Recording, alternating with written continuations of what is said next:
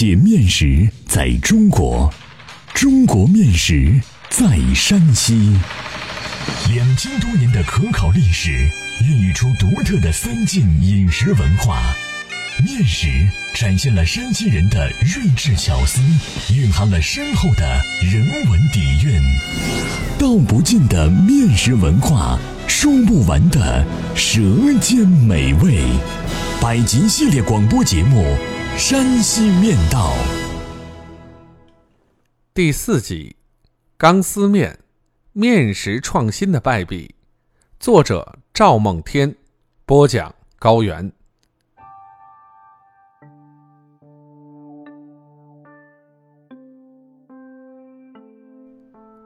钢丝面是山西面食史上最为短命的面食品种，在山西面食的长河中昙花一现。它发明于上个世纪六十年代末，曾流行一时，最终因人类的胃难以消化这粮食制成的钢丝，不得不将它从生活中删除。上世纪六十年代中后期。我国的工业化步伐逐渐加快，农业机械的制造也有了很大的发展。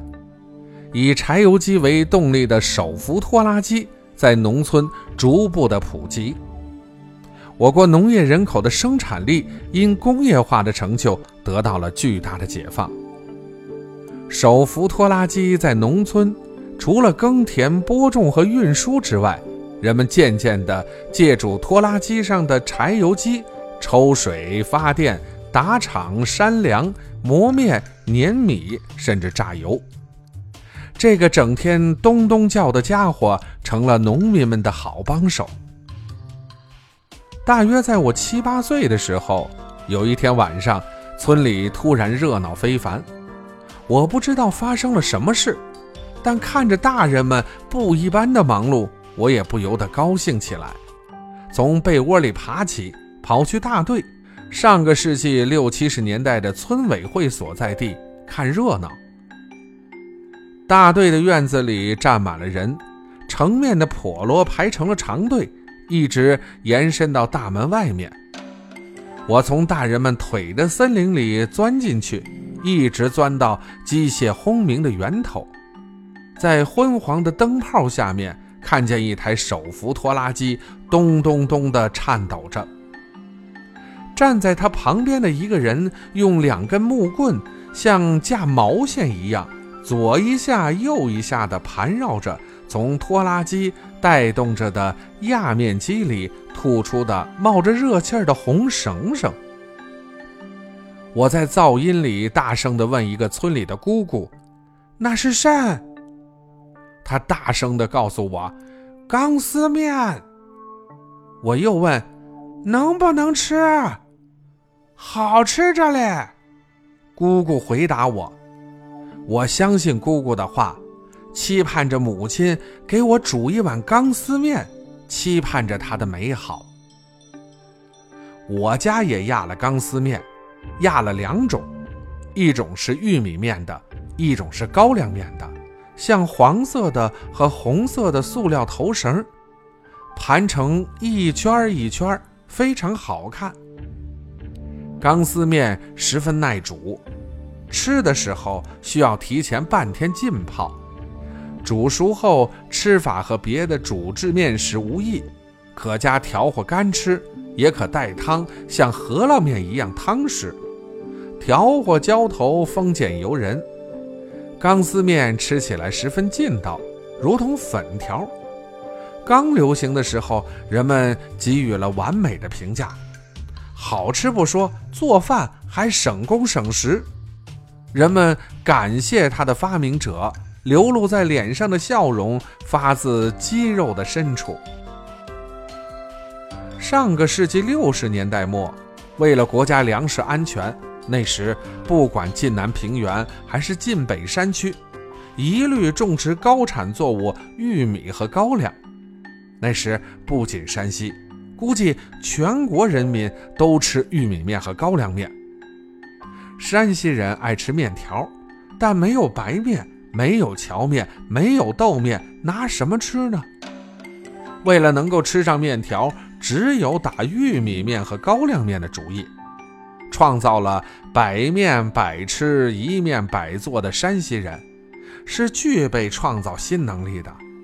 但面对玉米面和高粱面却一筹莫展，无法让玉米面和高粱面增加筋度，老百姓就没有了这样的创造力。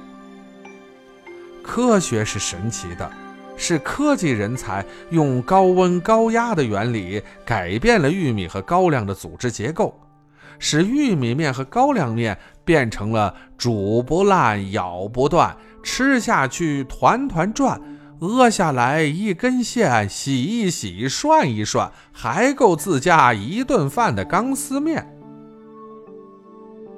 钢丝面让那个时期山西人的饮食获得了调剂，在吃窝头喝糊糊的基础上，吃上了煮制的面食，吃的千家万户心花怒放，吃的万户千家眉开眼笑，吃的山西人忘记了其他面食的做法和味道，从此钢丝面一统天下，自家吃，请客也吃。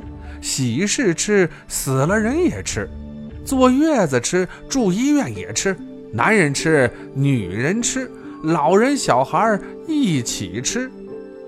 结果吃的人烧心，吃的人呕酸水，吃的人抱住胸口皱眉头，最后吃出了胃溃疡，吃出了胃穿孔，吃出了肠梗阻，吃出了人命。终于，人类的胃因消化不动这粮食制成的钢丝，不得不否定了这伟大的发明成果，不得不从生活中将钢丝面彻底的删除。这是讲述给八零后和九零后的历史故事，这是山西面食史上的一次无奈的创新。出发点是好的，但结果不佳，最终归于失败。